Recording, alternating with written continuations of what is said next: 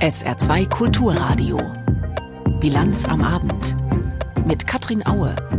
Es geht schlicht und einfach darum, Leben zu retten. Das hat UN-Generalsekretär Guterres heute zum Auftakt des Petersberger Klimadialogs gesagt. Aber die Details beim Klimaschutz, naja, die sind natürlich weniger schlicht und weniger einfach. Gleich unser Thema. Außerdem berichten wir über Boris Palmer, der heute eine Auszeit von seinem Oberbürgermeisteramt in Tübingen angekündigt hat und über Geflüchtete aus dem neuen Kriegsschauplatz Sudan. Herzlich willkommen zur Bilanz am Abend. Seit heute sitzen in Berlin Menschen aus 40 Ländern zusammen. Sie loten aus, verhandeln, denken nach darüber, was möglich sein wird bei der Weltklimakonferenz im Herbst in Dubai. Dann wird sich endgültig herausstellen, ob die Staatengemeinschaft es ernst meint mit dem Klimaschutz, ob sie wirklich alles tut, was möglich ist, um, wie vertraglich vereinbart, die Erderwärmung auf 1,5 Grad gegenüber 1990 zu begrenzen. Denn laut Weltklimarat sind wir ja bislang nicht auf diesem 1,5 Grad Pfad. Weitere Anstrengungen sind nötig und die sollen in Dubai vereinbart werden. Björn Darke hat beim Vor Vorbereitungstreffen zugehört, dem sogenannten Petersberger Klimadialog. Mehr als 40 Flaggen stehen im Weltsaal des Auswärtigen Amtes. Auf den grauen Stühlen davor sitzen Ministerinnen und Minister. Kleine Kaffeetische sollen die Atmosphäre etwas auflockern. Doch Annalena Baerbock kommt schnell zum Punkt. Die deutsche Außenministerin schlägt vor, ein globales Ziel für den Ausbau erneuerbarer Energien auszugeben. Ja, das ist etwas Neues. Deswegen sitzen wir auch in so einem besonderen Setting hier, weil wir nicht beschreiben wollen, was wir alles schon gemacht haben oder was alles nicht geht, sondern in den nächsten anderthalb Tagen daran arbeiten wollen, was wir noch mehr machen können, auch Neues machen können, damit wir auf den 1,5 Grad Pfad kommen. Mehr Windräder, mehr Solaranlagen. Die sieben führenden Industrieländer haben das schon vereinbart. Bei der nächsten Weltklimakonferenz in Dubai soll der Rest nachziehen. So wünscht es sich Baerbock. Ein klarer Fahrplan müsse her, um die Ziele des Pariser Klimaabkommens noch zu erreichen. Als Erfolg sieht die grünen Politikerin, dass es in diesem Jahr endlich gelingen könnte, 100 Milliarden US-Dollar zusammenzubekommen, um ärmere Länder beim Klimaschutz zu unterstützen. Deutschland wolle mindestens 6 Milliarden bereitstellen. Doch Baerbock macht auch klar, öffentliches Geld allein reicht nicht, nötig seien auch private Mittel. Ahmed Al-Jaber hört Baerbock genau zu. Er wird Ende November die Klimakonferenz in Dubai leiten. In seiner Rede mahnt er die internationale Gemeinschaft zu größeren Anstrengungen. Wir sind sehr weit vom Weg abgekommen. Darüber sollten wir uns klar sein. Und das müssen wir ehrlich zugeben. Al-Jaber ist nicht nur Industrieminister der Vereinigten Arabischen Emirate, sondern auch Chef des staatlichen Ölkonzerns. Umweltschützer kritisieren das als einen Interessenskonflikt. Sie sehen die Glaubwürdigkeit der Weltklimakonferenz in Gefahr. Al-Jaber spricht in seiner Rede vom steigenden Meeresspiegel, von Dürren und Energiesicherheit und er betont, dass Öl und Gas auf absehbare Zeit weiter Teil des Energiemixes sein werden. Es gehe darum, den Ausstoß von Treibhausgasen bei der Förderung zu minimieren. We must be laser focused on phasing out wir müssen hochkonzentriert sein, um fossile Emissionen zu senken, während wir realisierbare und erschwingliche emissionsfreie Alternativen ausbauen. Mehr Anstrengungen bei der Senkung der Treibhausgasausstöße fordert auch Antonio Guterres. Der UN-Generalsekretär sagt in einer Videobotschaft, die Welt habe zu lange weggeschaut und er ruft dazu auf, die beschlossenen Anstrengungen auch umzusetzen. Lassen Sie nicht zu, dass historische Ergebnisse verwässert werden. Wir wissen die Wahrheit über das Klima. Handeln Sie jetzt. Keine internationale Klimakonferenz kommt ohne solche Appelle aus. Dass sie bei der nächsten großen Konferenz in Dubai gehört werden, dafür ist der Petersberger Klimadialog in Berlin da. Morgen kommt dazu auch Bundeskanzler Olaf Scholz. Jetzt ist Boris Palmer erstmal abgetaucht, der Oberbürgermeister von Tübingen, der wohl bekannteste Kommunalpolitiker der Republik. Seit heute ist er krank gemeldet, wie die, die Stadtverwaltung mitgeteilt hat. Die Vorgeschichte ist lang. Immer wieder ist Palmer mit rassistischen Äußerungen aufgefallen. Am vergangenen Freitag hat er sich schließlich dazu noch in einen kruden Nazi-Vergleich verstrickt. Und das war wohl die eine Provokation zu viel. Gestern trat er aus der Grünen Partei aus. Knut Bauer mit Reaktionen. Es ist das Ende einer 27-jährigen Beziehung, die zuletzt von gegenseitiger Entfremdung geprägt war. Dass der Tübinger Oberbürgermeister nun nach dem neuerlichen N-Wort-Eklat selbst die Konsequenzen zieht und die Partei verlässt, sorgt bei Grünen Bundeschef Omid Nuripur für Erleichterung. Es gab ja Gründe, warum wir viele Diskussionen alle miteinander hatten, warum es ein Schiedsgerichtsverfahren gab, warum seine Mitgliedschaft gerade ausgesetzt war da es gerade auch nach äh, diesen Äußerungen jetzt selbst die Reißleine zieht, ist respektabel und ich wünsche ihm gutes Leben. Auch die baden-württembergische Landesvorsitzende Lena Schwelling hält den Parteiaustritt Palmers für alternativlos, nachdem der Tübinger Oberbürgermeister Kritik an der Verwendung des N-Wortes zurückgewiesen und mit dem Judenstern gleichgesetzt hatte. Es ist wirklich bedauerlich, dass es überhaupt so weit gekommen ist. In der letzten Konsequenz ist es aber wahrscheinlich ein unausweichlicher Schritt gewesen und ich bin ihm wirklich wirklich dankbar, dass er den von sich ausgegangen ist. Und damit wohl einem Parteiausschluss zuvorgekommen ist. Auch unter Passanten in Palmers Stadt Tübingen überwiegt die Zustimmung über das Ende der innerparteilichen Debatte. Ich finde das gut, dass er endlich Konsequenzen zieht aus dem, was immer um ihn los ist. Ich finde, es ist lange an der Zeit gewesen, dass er aus den Grünen austritt. Scharfe Kritik an Palmers Judenstern-Vergleich kommt auch von Weggefährten, die ihm wohlgesonnen sind, wie beispielsweise Baden-Württembergs Ministerpräsident Winfried Kretschmann. Das habe ich ihm deutlich gesagt, dass man solch eine Äußerung Leistung unter gar keinen Umständen machen kann. Palmers Entscheidung nötige ihm Respekt ab, so der grünen Regierungschef vor Journalisten in Stuttgart. Er bedauere allerdings, dass die Grünen mit Boris Palmer ein politisches Talent verlieren. Persönlich tut es mir natürlich leid um diesen klugen Kopf, der unsere Partei und die Politik über eine sehr lange Zeit streitbar bereichert hat, immer wieder hart an die Grenze gegangen ist und jetzt ganz deutlich darüber hinaus. Dass der streitbare Tübinger Oberbürgermeister nun eine Auszeit nehmen will, hält Kretschmann für richtig. Palmer müsse nun selbst aus der Situation herausfinden, in die er sich gebracht habe. Gleichzeitig betont der grüne Ministerpräsident, ich bin mit Palmer persönlich und politisch befreundet und das bleibe ich auch. Damit unterscheidet sich Winfried Kretschmann deutlich von den Aussagen anderer grünen Politiker. Doch auch er muss am Ende einsehen, dass es im Konflikt zwischen Boris Palmer und den Grünen nach den neuen Ausfällen des Tübinger Oberbürgermeisters kein Happy End geben konnte. Ich meine, es ist einfach ein ziemliches Drama nach vorläufig zu Ende gegangen. Das berührt uns sehr und ich empfinde das außerordentlich schmerzlich, was da passiert ist. Baden-Württembergs Ministerpräsident Winfried Kretschmann zu Boris Palmers Abschied von den Grünen. Aber Oberbürgermeister von Tübingen ist Palmer ja noch, auch wenn er nun am späten Nachmittag eine einmonatige Auszeit im Juni angekündigt hat. Dazu der Kommentar von Uschi Strautmann aus dem SWR-Studio Tübingen. Um es gleich zu sagen, es ist jammerschade, dass ein so außergewöhnlicher Politiker wie Boris Palmer sich selbst komplett ins Ausgeschossen hat. Dieses Mal hat er wirklich überzogen. Für Beschimpfungen gegen ihn den Vergleich mit dem Judenstern heranzuziehen, das geht ganz klar zu weit. Es blieb ihm jetzt nur noch der Austritt aus seiner Partei. Wie er weiterhin Oberbürgermeister von Tübingen bleiben will, ist fraglich. Dabei kann sich seine Bilanz absolut sehen lassen. Tübingen ist weit und breit die einzige Stadt, die es schaffen könnte, bis 2030 klimaneutral zu sein. Tübingen ist in der Corona-Pandemie eigene Wege gegangen und hat bundesweit eine Vorreiterrolle gespielt. Tübingen hat bei den Gewerbesteuereinnahmen ordentlich zulegen können. Wichtige Unternehmen haben sich dort angesiedelt. Auch das hat die Stadt Boris Palmer zu verdanken.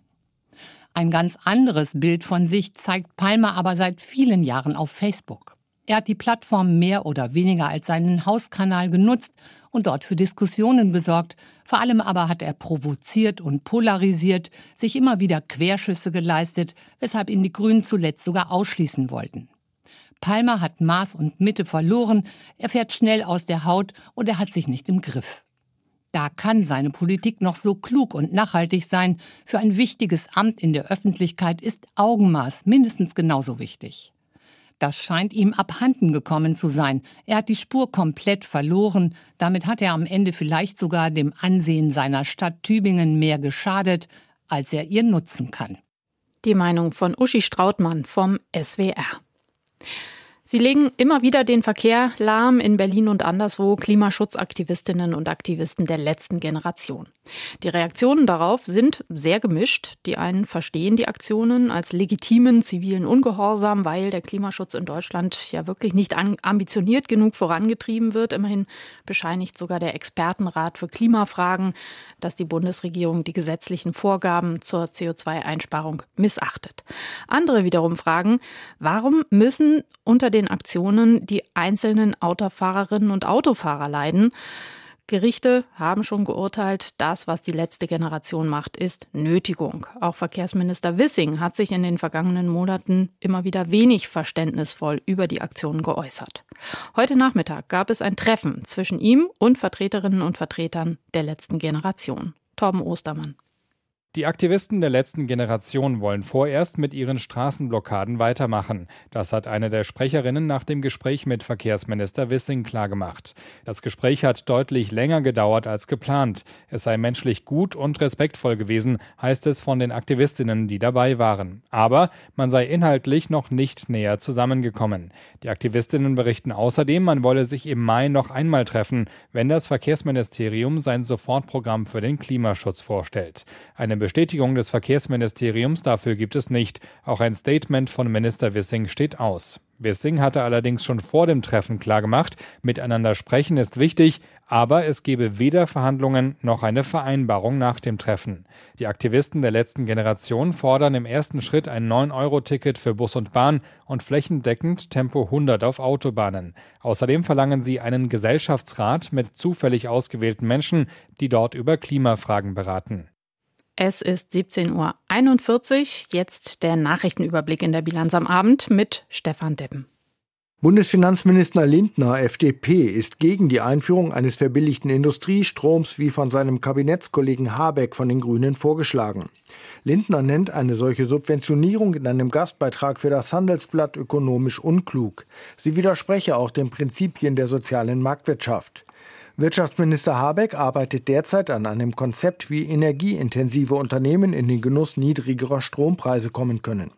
Deutschland liegt mit einem Industriestrompreis von 20 Cent pro Kilowattstunde im europäischen Vergleich mit an der Spitze. Nur in Italien ist Industriestrom noch teurer. Ein Passagier hat gestern Abend in Saargemünd einen Saarbahnfahrer mit einem Messer angegriffen. Wie die Saarbahn dem SR mitteilte, wurde der Fahrer an der Hand verletzt. Der Passagier habe den Fahrer angegriffen, nachdem dieser ihn gebeten hatte, vor dem Betreten der Bahn seine Zigarette auszumachen. Der Angreifer sei heute unter anderem mit Hilfe von Überwachungsvideos identifiziert worden. Laut Saban hat der Fahrer eine Anzeige bei der französischen Polizei erstattet. Auf der L141 hat es zwischen Schwarzenholz und Saarwellingen am frühen Nachmittag einen tödlichen Unfall gegeben. Nach Angaben der Polizei ist ein Fahrer mit seinem Auto von der Straße abgekommen und gegen einen Baum geprallt. Aus welchem Grund er von der Fahrbahn abkam, ist noch nicht bekannt. Die Strecke war etwa zwei Stunden lang gesperrt. Im Gefängnis im luxemburgischen Schrassig haben Wärter gestern Abend einen Gefangenen tot in seiner Zelle gefunden.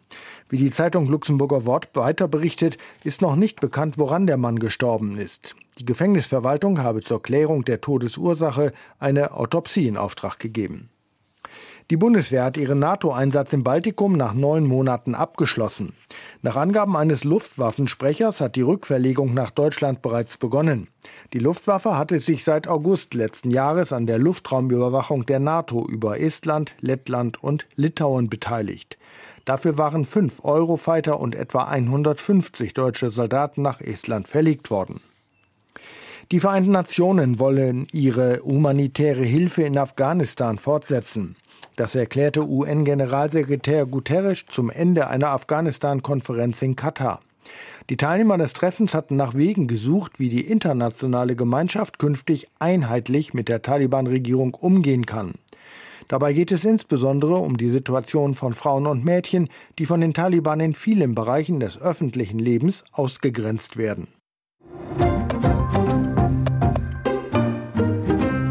Zwei konkurrierende Generäle kämpfen um die Macht und stürzen dabei ein ganzes Land ins Elend. So muss man die Lage im Sudan wohl beschreiben. Es wird zerstört und gemordet. Augenzeugen berichten, dass in den Straßen der Hauptstadt Khartoum Berge von Leichen liegen. Menschen seien gezwungen, schmutziges Wasser, Wasser direkt aus dem Nil zu trinken. Und schon jetzt bereiteten sich schwere Krankheiten aus. Laut UN sind 330.000 Menschen innerhalb des Landes auf der Flucht und mehr als 100.000 Menschen sind ins Ausland geflohen. Einige von ihnen hat Anne Almeling in Ägypten getroffen. Eine schmale Bank im Schatten, ein Tütchen Saft für die Kinder. Iman Abdallah und ihre Familie sammeln Kraft auf einem Busbahnhof in der Nähe von Aswan. Hinter ihnen liegt eine strapaziöse Reise. Sechs Tage mit dem Bus von der sudanesischen Hauptstadt Khartoum bis über die Grenze nach Ägypten, bei Temperaturen um die 40 Grad im Schatten. Vom Süden Ägyptens aus wollen sie und die Familie ihres Bruders weiter in Richtung Norden. Von Kairo aus werden wir wahrscheinlich verschiedene Wege gehen, aber wir versuchen so lange wie möglich zusammenzubleiben, damit die Kinder sich nicht so fremd fühlen. Iman Abdallah und ihre Familie sind auf der Flucht, wie Zehntausende Menschen aus dem Sudan. Die Kämpfe der beiden mächtigsten Männer im Land haben sie zermürbt. Es gibt kaum noch Strom, Essen, Trinken, keine medizinische Versorgung und erst recht keine Sicherheit. Es fühlt sich an wie ein Krieg ohne Grund. Sie vertreiben die Menschen, sie vertreiben die Kinder. Uns ging es früher sehr gut. Aber von einem Moment auf den anderen sind wir Vertriebene, haben keine Arbeit mehr und kein Geld. Iman und ihre Familie gehören zu den Sudanesen, die sich die teuren Bustickets nach Ägypten leisten konnten. Iman ist Zahnärztin. Ihre drei Kinder gingen in Khartoum auf internationale Schulen, sprechen Englisch und Arabisch. Doch jetzt sitzt ihr siebenjähriger Sohn Mustafa niedergeschlagen und verängstigt neben ihr. Die Unsicherheit der vergangenen Tage habe vor allem den Kindern zu schaffen gemacht, sagt Iman. Ein paar Meter weiter hieft ein Fahrer das Gepäck mehrerer Reisender auf das Dach eines Kleinbusses. Die meisten haben nur einen Koffer dabei. Der von Shehab Adin ist fast leer. Wir hatten die Reste aus unserem Kühlschrank dabei. Die haben für einen Tag gereicht. Am zweiten Tag hatten wir nichts mehr weder essen noch trinken. An einem Tag gab es Bohnen mit ein bisschen Salz, an einem anderen Falafel. Auf der ägyptischen Seite angekommen, bekamen wir sauberes Wasser, Saft und Chips. Die Kinder waren unfassbar glücklich, als sei ein Traum wahr geworden. Shehab und seine Frau wollen mit ihren beiden Kindern nach Kairo. Doch Fahrkarten für die Bahn sind zurzeit ausverkauft. Shehab zählt die ägyptischen Geldscheine in seiner Hand ob sie für eine Übernachtung in Aswan reichen? Er schaut auf und überlegt. Gegenüber auf der Bank sitzen Iman und ihre Kinder. Sie warten. Wir haben keinen Plan. Das Wichtigste für uns war, dem Krieg zu entkommen. Jetzt müssen wir sehen, was passiert. Ein Beitrag von Anna Almeling aus Ägypten. In Israel ist zum ersten Mal seit Jahrzehnten ein palästinensischer Häftling nach einem Hungerstreik gestorben. Bei dem Toten handelt es sich um Khader Adnan. Er war ein prominentes Mitglied der Extremistengruppe Islamischer Dschihad. Die Reaktionen kamen prompt. Eine erste Salve von Raketen in Richtung Israel, am Nachmittag dann eine zweite Salve. Jan-Christoph Kitzler berichtet. Insgesamt 22 Raketen waren aus dem Gazastreifen auf Israel abgefeuert worden. Vier davon wurden von der israelischen Luftverteidigung abgefangen, 18 landeten in offenem Feld. Drei ausländische Arbeitskräfte wurden durch Splitter verletzt, einer davon schwer. Menschen an der nördlichen Grenze zum Gazastreifen waren zeitweise in Schutzräumen. Die Raketen stehen in Zusammenhang mit dem Tod von Khader Adnan. Er gehörte zur Organisation Islamischer Dschihad und war seit Monaten im Hungerstreik. Er war im Februar in der Nähe von Jenin im nördlichen Westjordanland wegen mutmaßlicher Mitgliedschaft in einer Terrorgruppe verhaftet worden und in sogenannter Administrativhaft, das heißt ohne Gerichtsverfahren festgesetzt. Schon mehrfach war Adnan im Gefängnis, schon mehrfach im Hungerstreik, heute Morgen starb er an den Folgen. Mohammed Staye, der Premierminister der palästinensischen Autonomiebehörde, nannte den Tod Adnans eine so wörtlich absichtliche Tötung. Zu den Raketen aus dem Gazastreifen bekannten sich die Hamas und der islamische Dschihad gemeinsam. Für die kommenden Stunden wird mit israelischen Gegenschlägen gerechnet. Wenn es mal knirscht im Bundeshaushalt oder im Haushalt eines Bundeslandes, dann schlägt ein Gremium Alarm, nämlich der Stabilitätsrat, ein Zusammenschluss der Finanzministerien von Bund und Ländern. Erst vergangenen Dezember zum Beispiel hat der Stabilitätsrat Bremen erneut zum Haushaltsnotlageland erklärt. Auch heute gab es wieder eine Sitzung des Gremiums und das war besonders interessant, denn zurzeit geben der Bund und viele Länder wegen der Transformation richtig viel Geld aus. Trotzdem, allzu schwarz malt der Rat nicht, berichtet Alfred Schmidt. Bundesfinanzminister Lindner sieht die Lage der Staatskassen auf einem Weg in Richtung solider Haushaltspolitik. Die Zeit erheblicher und ausnahmehafter Neuverschuldung gehe ihrem Ende entgegen. Viele Kredite, die der Staat neu aufgenommen hat, etwa für die Bundeswehr oder für Energiepreishilfen, seien zwar eine Belastung für die öffentlichen Haushalte, doch nach Ansicht des Ministers ist eine Rückkehr zu finanzieller Stabilität erkennbar, trotz Inflation und steigender Zinslast. Die Mittel auch des deutschen Staates sind endlich. Die stark gestiegene Zinslast auch im Bundeshaushalt ist ein unübersehbares Signal für eine Umkehr und Rückkehr zu langfristig nachhaltigen Staatsfinanzen.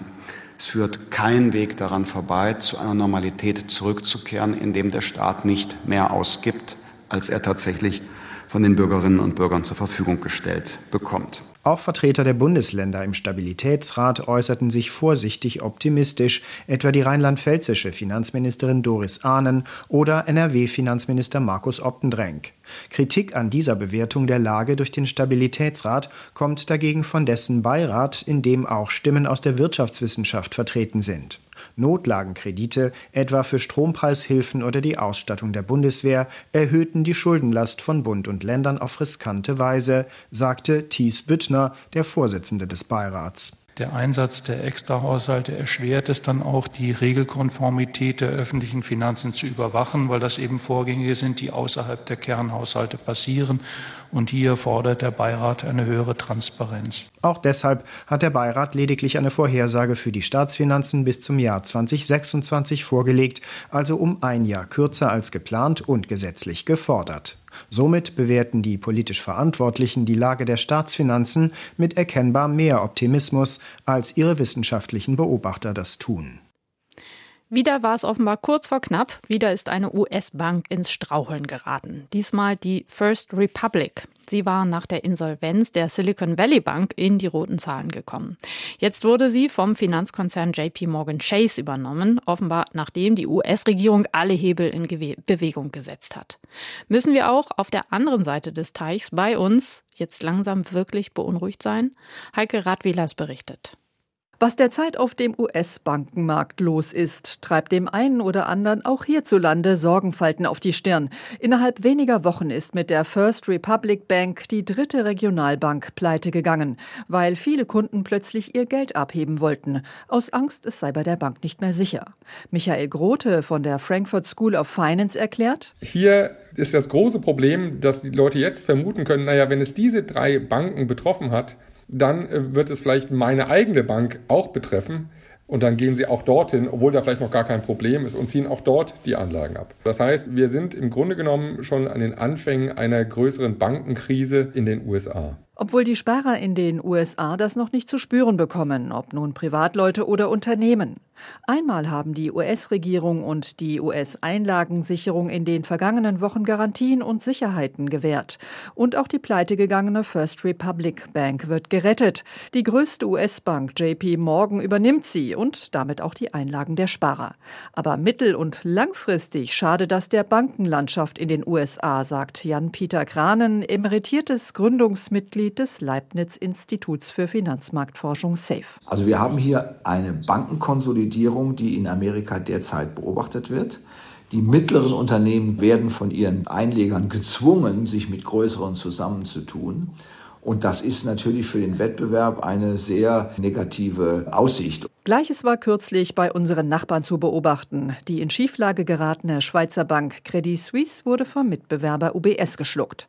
Und obwohl die Banken hierzulande strenger reguliert sind als etwa in den USA und es für den Fall der Fälle umfassende Hilfszusagen unter anderem von der Europäischen Zentralbank gibt, ist ein Bankrun wie in den USA nicht komplett vom Tisch, sagt Michael Grote. Es gibt natürlich schon einen etwas höheren Level an Unsicherheit den das im Finanzsystem insgesamt hervorruft. Und wenn Sie einen höheren Unsicherheitsspiegel haben, dann können auch kleinere Probleme dann auf einmal wie unter einem Vergrößerungsglas schauen. Und es ist nicht auszuschließen, dass wir auch in Deutschland und Europa eine ähnliche Entwicklung haben. Zumal sich die Probleme in der Bankenbranche der USA schon jetzt bei uns niederschlagen. So hat die Europäische Zentralbank festgestellt, dass die europäischen Banken Kredite zögerlicher vergeben und zu schlechteren Konditionen. Der angeschlagenen Wirtschaft im Euroraum dürfte das eher schaden. Um die Gefahr eines weiteren Bankenruns abzuwenden, rät Jan-Peter Kranen vom Leibniz-Institut für Finanzmarktforschung zu einer Reform der Einlagensicherung. Die sollte nicht mehr auf einen bestimmten Betrag und auf bestimmte Gruppen beschränkt sein. Wir sind dafür, die Einlagensicherung auszudehnen auf alle Einlagen, nicht nur auf die kleinen, sondern auch auf die großen, auch auf die von Unternehmen. Und im Gegenzug den Haftungskapitalanteil, den Banken halten müssen, zu erhöhen, also sie mit mehr Kapital in die Haftung zu nehmen. Ein ähnlicher Vorschlag wird gerade in den USA diskutiert. Dort sind Privat- und Unternehmenseinlagen derzeit nur bis 250.000 Dollar abgesichert. Die Frage ist nur, ob die nötigen Gesetzesänderungen schnell genug kommen, bevor das Vertrauen der verunsicherten Kunden völlig schwindet. Kommen wir zu weiteren Meldungen von der Börse. Aus Frankfurt berichtet heute Bianca von der Au. Zur Eröffnung der Wall Street drehten die Börsenindizes deutlich ins Minus. Der DAX verliert nach einem anfänglichen Jahreshoch mehr als ein Prozent und fällt auf 15.730 Zähler. Das und die Unsicherheit vor der morgigen FED-Zinsentscheidung lässt Anleger in Deckung gehen. Anleger warten nun mit Spannung auf den morgigen Zinsentscheid der US-Notenbank FED. Erwartet wird ein Anstieg um einen Viertelprozentpunkt und möglicherweise die Ankündigung eines vorläufigen Endes der Zinsanhebungen in den USA. Ohne Halbleiter geht heutzutage fast gar nichts mehr. Sie stecken praktisch in allem, was wir für unser modernes Leben brauchen. Auch im Saarland sollen demnächst Halbleiter gebaut werden. Die US-Firma Wolfspeed und ZF wollen in Ensdorf gemeinsam ein Werk aufmachen und dabei rund 600 Jobs schaffen. Eine noch größere Ansiedlung plant derzeit der Chipkonzern Infineon in Dresden. Tausend neue Jobs sind dort versprochen. Heute war Einweihung bei dem Erweiterungsbau. Vera Wolfskämpf berichtet. Nicht nur in Smartphones und Elektrogeräten stecken Halbleiter, die Chips sind auch nötig für Windräder, Elektroautos oder Ladesäulen. Ohne sie wird es also nichts mit dem klimaneutralen Europa. Zum Spatenstich für die neue Chipfabrik in Dresden ist deshalb sogar EU-Kommissionspräsidentin Ursula von der Leyen von der CDU angereist. Für die so wichtigen Halbleiter brauchen wir wieder mehr Massenproduktion hier bei uns in Europa. Und deswegen, meine Damen und Herren, ist Dresden ein so wichtiger Meilenstein. Denn man könne sich nicht nur auf die Lieferungen aus Südkorea und Taiwan verlassen. Um unabhängig zu sein, will die EU die hiesige Produktion fördern mit mehr als 40 Milliarden Euro im Europäischen Chips Act. Das Ziel ist, die jetzigen Kapazitäten zu vervierfachen. Die EU-Kommission und die Bundesregierung unterstützen deshalb auch den Ausbau von Infineon in Dresden. Schon jetzt arbeiten dort mehr als 3000 Menschen in der Fertigung und Entwicklung von Halbleitern. Vorstandsvorsitzender Jochen Hanebeck. Das neue Werk mit zusätzlich rund 1009 hochqualifizierten Arbeitsplätzen wird zudem wesentlich dazu beitragen, die Position Europas in der globalen Halbleiterfertigung zu stärken. Das neue Werk soll ab Herbst 2026 produzieren. Infineon investiert 5 Milliarden Euro. Jobs in der digitalen und nachhaltigen Industrie, darin sieht Bundeskanzler Olaf Scholz von der SPD eine Chance für wirtschaftlich gebeutelte Regionen. Auch im Saarland und in Sachsen-Anhalt sollen zukünftig Halbleiter gefertigt werden. In Dresden entsteht für Kanzler Scholz die Zukunft. Sachsen ist das Paradebeispiel für die Reindustrialisierung, die wir jetzt voranbringen. Schon jetzt ist Dresden die Nummer eins in der europäischen Chipproduktion. Jeder dritte in Europa produzierte Chip ist made in Saxony. Das neue Werk stärkt das Silicon Saxony und wird nicht der letzte Zuwachs sein, hoffen die Verantwortlichen in Sachsen und Europa. Das Wetter im Saarland. Der Tag geht meist trocken zu Ende, aber es wird in der Nacht wieder sehr frisch, 5 bis 0 Grad. Dafür ab morgen immer wärmer, 13 Stunden Sonnenschein morgen, dazu Werte zwischen 16 Grad in Otzenhausen und 20 Grad maximal in Dillingen. Und am Donnerstag sollen es dann schon 25 Grad werden. Dazu mal Sonne, mal Wolken und es bleibt meist trocken. Das war die Bilanz am Abend. Falls Sie unsere Sendung nachhören möchten, können Sie das gleich online tun. Auf sa2.de gibt es gleich im Anschluss an die Sendung den Podcast. Ich bin Katrin Aue und wünsche noch einen sehr schönen Abend. Tschüss.